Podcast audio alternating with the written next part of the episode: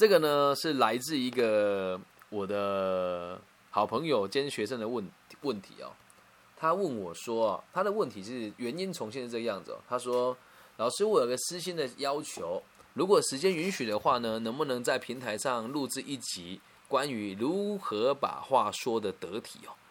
他说：“我对得体的定义是顾及大局，有自己的立场，也要顾及双方的立场。”那之前老师有提过你在某一些地方的这个回应呢，我觉得有感而发，所以我对针对他的这个问题哦，来做一个小小的中诊哦。他说：“哎，他希望能学到让双方听得都舒服的这个技巧，但是感觉好难。那我现在要针对这议题呢，来这个分享一下。我个人认为啊，和人家聊天呢，或者和人家谈事情的时候，最重要的是什么？感觉。”最重要的是感觉，你说难道不是目的吗？哎，先谈感觉，再谈目的嘛。所以，如果要让别人呢觉得舒服的话，你的第一印象跟你的行为一定得让别人觉得舒服。有时候让人家激怒的哦，都是你的话语加上你的肢体表现才会激怒别人。因此，如果真的和别人的立场不一样的时候，就要先记住一件事情哦：你看那个人谈事情啊，往往都不是一见面就谈。对吧？通常都是有经过好几次的接触以后呢，才会一起谈某一些事情，或是达成某一些协议嘛。因此，在于跟别人互动的时候，你的动作呢就得比较柔和那么一些些。什么叫柔和？当对方提出的要求和你不符的时候，你不能直接讲“哇靠，太过分了吧”，不行。换个方式，你可以跟他讲：“我记得我们上次协调的内容是什么？那我们能不能再重新确认一次？真的和我听到的是一样的吗？”用柔和的角度去说，然后尽量不要讲你我，要讲我们，不要讲你我，要讲我们。然后接下来下一个重点哦，你得先理清楚哦，你跟这个人要谈的到底是什么。有时候我们都会放大你对这个人的感觉，而忽略了你跟他共同的目标。那人与人相处就很有趣啊。如果往一个比较负面的方向想，你会觉得人跟人之间都是竞争的。但是，如果退个三百步回来说，假设你跟他真的有竞争的关系，那竞争的目的难道就只是输赢吗？其实不是哦。竞争的目的是什么？让我们两个都能够更加的成长。之前就有个真的是台湾的地方的帮派流氓哦。他就跟我一起讨论的这个阿德勒个体经济学好一段时间了。有一天他问我啊，我用这个闽南话说一次，再用普通话说一次哦。他说：“看林老师嘞，啊，问你种诶，一块都遐大块啦啊，伊给伊伊探这恁不了探，就是想要合作啦。好，这个普通话就是说，你母亲的呢？这个池子就那么大，我多吃了一点，他就少吃了一些，我们怎么合作？好，那这时候我就跟他讲啊，你赚多，他赚少。会有关联吗？或是他多赚一点，你少赚一点，对你们生活会有任何的影响吗？而且你们这边所说的，在这个池子里面，就代表你们看到的世界很小啊。能做的生意绝对不是只有眼前的这一块啊。所以该怎么做？你们可以垄断嘛？你们可以调节嘛？或者你们可以扩大市场嘛？而如果今天我们跟别人的相处站在对立面的话，什么事情都不用谈了。这跟你去找工作的时候也是一样啊。顾及大局啊！如果他说对不起，我不能录取你的时候，难道你要跟他翻脸吗？不需要，你就回家等你的消息就好。有些时候在沟通上，我们真的无法有任何的决定权，那还谈什么对等呢？因此，假设两边的人立场不一样，得先搞清楚他要的是什么，你要的是什么，并且在谈判的过程当中哦，不要让对方感觉太舒服。诶，这有趣了！你说我们刚刚不是讲对？你的学生问题不是希望对方舒服吗？假设你是跟一个人在谈条件哦，他本来的需求是希望你可以在回家的时候顺路帮他买一锅火锅回家给他吃。但如果你现在一口答应他的话，你下一次不答应他，他肯定会很生气。所以该怎么做呢？你可以跟他讲说，我现在还有很多事情要做，虽然直接帮你烧个东西回家也没什么大不了。但是希望你知道，这会花我一点时间，也希望你可以体谅。不过我很乐意为你服务，不要让他太容易得到他想得到的东西。跟每个人相处都是一样的，除了这个人你真的跟他很亲近的状况之下，比如说像假设我我有女朋友，或者是我有这个爸爸哎爸爸妈妈跟女儿的这这个状况之下，我肯定不会跟他们有太多这样子的隔阂。那再来还有一点哦，从你的问题来出发的话，你会希望双方都很舒服，但这个事情嘛，在真实的人生里面呢，它是很难被发生的。原因其实很简单哦，既然人与人之间会沟通，就代表着什么？你们两个的意见并不是一致的，所以不可能在整个这个过程当中呢，都是和谐的，都是舒服的。一定会有某些时候有冲突，这也都很正常。所以，我们再回到你的问题哦，如何顾及大局跟表述彼此的立场呢？方法其实很简单，我举一个真实的案例给大家听哦。这是发生在还是之前投资餐饮集团？对，当时呢。诶，我们也知道嘛，我再前情提要一下，我花了三十万的台币，然后买买了一间这个资本额三百三十万的公司的这个股份，然后这这个企业呢，疯狂的成长，在五年以内达到了大概三亿多到四亿的资本额。那当时呢，因为从某种程度上来讲，我到最后就是坐领甘心嘛。什么叫做领干心？我的股份在，但我没有跟他们有太多的合作。可是他每个月都还是得给我钱，虽然他给我的钱远远不如这个母集团所得到的这个分润吧。然后他就一直跟我说，他想要跟我吃个饭。我心知肚明，他想买我的股份，但当时自己也不成熟，所以我就觉得，嗯，好吧，能拖就拖。每个月还是一样跟他说，哎，这个月分红该给了哦。就这样子又过了半年。后来直到他们做了一件事情哦，他们刻意开了一个新的名字的品牌，对这个新的名字的品牌呢，就刚刚恰恰好就是跟原本的品牌名字不一样嘛。然后还要讲说我要这个把你的这个股份买回来，好，那股份买回来这件事情呢，其实当初一起投资的股东呢，一共有十个人，只有我的股份还没有被他们买回来，他们对我也很头痛，呃，原因是。家父也是军警人员，然后自己过去的背景也也也实属也不能讲复杂啦，就是小时候自己也叛逆过一阵子嘛。那他们也理解我做房屋中介的这个历程当中，肯定也会有一些比较特殊的人脉，所以他们没有很明目张胆的强行买回我的股份。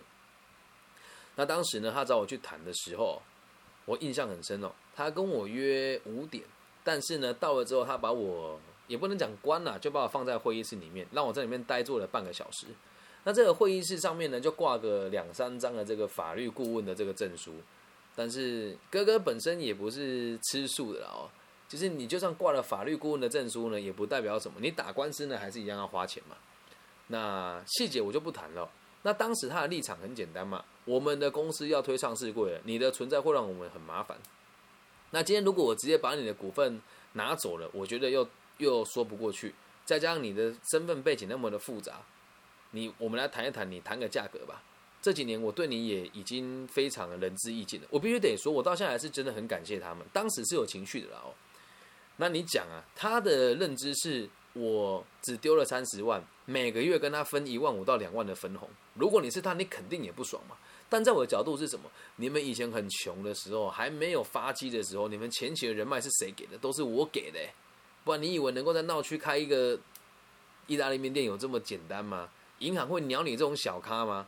人家为什么给我面子？因为我姐是这个银行的要员嘛，所以我们就能够做很多事情嘛。人家为什么不动产愿意让你签？是因为这个地主之前跟我交易过嘛？但他们也都完全忽略这件事情。当时我们的关系是很针锋相对的。然后呢，我去找他谈的时候，其实我已经先释怀了，还是前提哦。如果你心里面对任何事情有执念了，你就很难舒服。因此，如果和人家谈判，或者和人家聊事情，你真的想要取得最平衡的感受，就是对任何事情都不要有期待，回归到根本，就叫佛学里面所说的不能有贪念嘛。那我们坐下来谈呢，我就说也很感谢你这五年的协助。他说：“哎，要把你的股份买回来，我也是心很痛啊。”我个人认为，放屁啊！因为今天如果反过来我是他，我绝对不会做这种事情嘛。然后他又讲说，那我私人承诺，等我们公司上市过的时候呢，我会发五张给你，五张代表几股？是五千股哦。我到现在还是相信他说的话是真的。我说那不然这样啊，打一张合约嘛。他说那这个不大方便，因为其他合伙人会说话。那你觉得他有真的在站在我立场想吗？我相信嘛，是转轨最魔魂呐。好，这个叫闽南话转轨最魔魂，普通话叫做船开过去了，水的痕迹就没有了。当下说什么都可以过了就算了嘛。那当时我也很怨恨，他也很怨恨啊。然后我就试着去跟他讲，我说我还记得六年前的时候，我们在这个某个百货的地下街里面喝着这个廉价的红茶，一杯二十五块，还是我付的钱啊。讲到这边之后，大家就心房都卸下来嘛。那是真的，当时我们的收入都不高，他们收入不高了。我那时候一年大概八十几万吧。然后第一次股东会议呢，是在这个某个知名的咖啡店。在这个西屯路上的某个知名咖啡店，我们签了第一张合约。后来我补了十万块呢，是我人躺在病床上，已经准备手术了。你们来找我增资十万。当时我们每一个人都还只是个孩子。讲到这边的时候，其实他眼光也泛泪，我眼光也泛泪啊。那现在呢，我就说现在我们两个人都不一样了。你是台中的这个知名的餐饮业的自自有品牌龙头老大，那我自己现在也是某一些。授课机关里面的中高阶族群，那我们两个人身份现在都不一样了，不是两个孩子的事，而是两个团体的事。那再放更大来讲，也是关于你的家族跟我的家族，还有背后所有人脉的问题。因此，我希望你也可以站在我的角度理解，为什么这几年外面的人给你风评这么差？因为确实你给我的这个分红的数字实在是低到不能看，但是都过去了。我现在也很感谢你们过去所付出的一切。我合约书也带来了，那基本上这个东西就是商商业诈欺，你我都心知肚明。他这时候就跟我说了，嗯，这是你的看法啦，但实际上啊，我们也可以再成立一家公司，然后用这间公司去跟另外一间公司贷款，然后让你背背这个负债。他讲到这句话之后，其实我就很生气了，但我也没有表现出来，我就说，嗯，实物上这也是很难执行的。再来还有一点呢，这间公司从头到尾我就没有股份在上面，但是我手上握有当初你们跟我。募资的这个合约书对你们是相当不利的。这个官司如果打下去，最麻烦的就是你们得坐牢，然后那这些员工呢就没有地方工作了。但是没有关系，我不会让事情走到这一步，因为今天既然来了，我就已经做好准备了。然后呢，我就把那一张合约书出拿出来，跟他说，当初我投入多少，你还我多少就好了。换他吓到喽，他说：“你你你确定吗？”我说：“对。”他说：“那你周遭的人不会有什么表示吗？”我说我都已经跟他们打打过照面了，绝对不会有事。因为当时确实我要做这件事情的时候，我周遭的每一个人都会跟我说，他们太过分了，我要帮你处理这件事。但记得啊，各位朋友，所谓的生意哦，就是你自己为自己负责任。如果当时我交给我这些所谓的社会人朋友处理的话呢，拿回来钱哦，有七成要给他们，我只能拿到三成，所以对我也没什么好处。那如果真的打起官司来呢，毕竟我们两个都是有事业的人，所以我们一定会请律师帮我们答辩。那如果请律师答辩，在台湾这边诉讼一送呢，大概就是六万块，对，那钱还不是被别人赚走嘛？我就说没有关系，那都带来了，我们就三三十万交易就好。他本来要开支票给我，这时候我就不能接受。我说那你就直接汇款给我吧，三十万对你来讲也不高。他说好，我们就这样子把这个合约签完了。有没有顾及他的面子？有。那他有没有让我很很体面的结束这件事情？也有。我们两个都各让了一步。所以重点呢，不是说让两个人舒服吧，而是你要先知道彼此的目标在于什么地方，你要给对方的有哪一些，跟对方能给你的有哪一些。这用在未来做每一件事情都一样哦。和任何人沟通的时候，就要记得一个原则：我们是在合作。你跟每个人讲话的目的都是合作啊。你去外面买饭，要不要加卤蛋？要不要找钱？那喝什么汤？有合作嘛？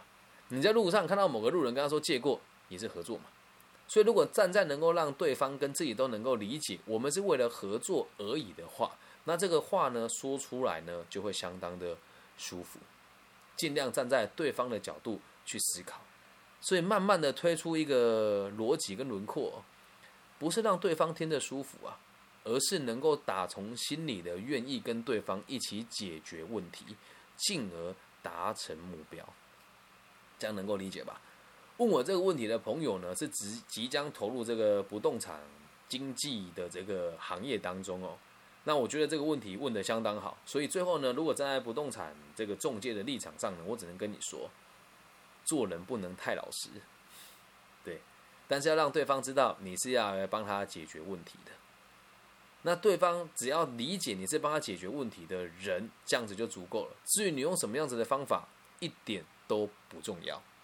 所以不能站在让对方舒服的角度出发，而是要站在让双方都得到舒服的结果的角度出发。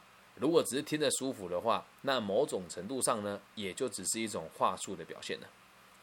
这样能够理解吧？这一集就送给你了啊，江同学啊，如果没记错的话，有可能记错哦，不要骂我，因为真的每天来应对的人都很多。那我不知道你现在有没有在线上？那如果有的话，你可以举个手。我刚刚私讯你，你说你现在在这个回家的路上嘛？好，那那个美元同学，你总该举手上来讲一下吧？你说你接下来有想要做这个讲师的部分嘛？我们就来培训。好，那我先把录音笔关掉，回到节目现场。